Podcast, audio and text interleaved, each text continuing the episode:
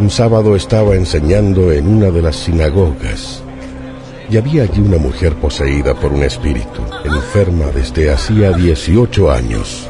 Estaba encorvada y no podía enderezarse en modo alguno.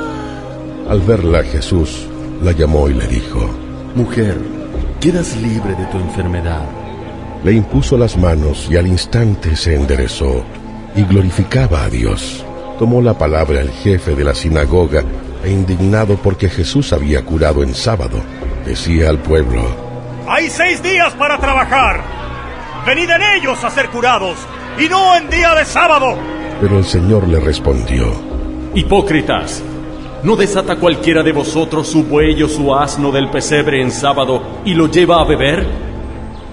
Y a esta, que es hija de Abraham, a la que Satanás ató hace ya 18 años, ¿no era bueno desatarla de esta atadura aún en sábado?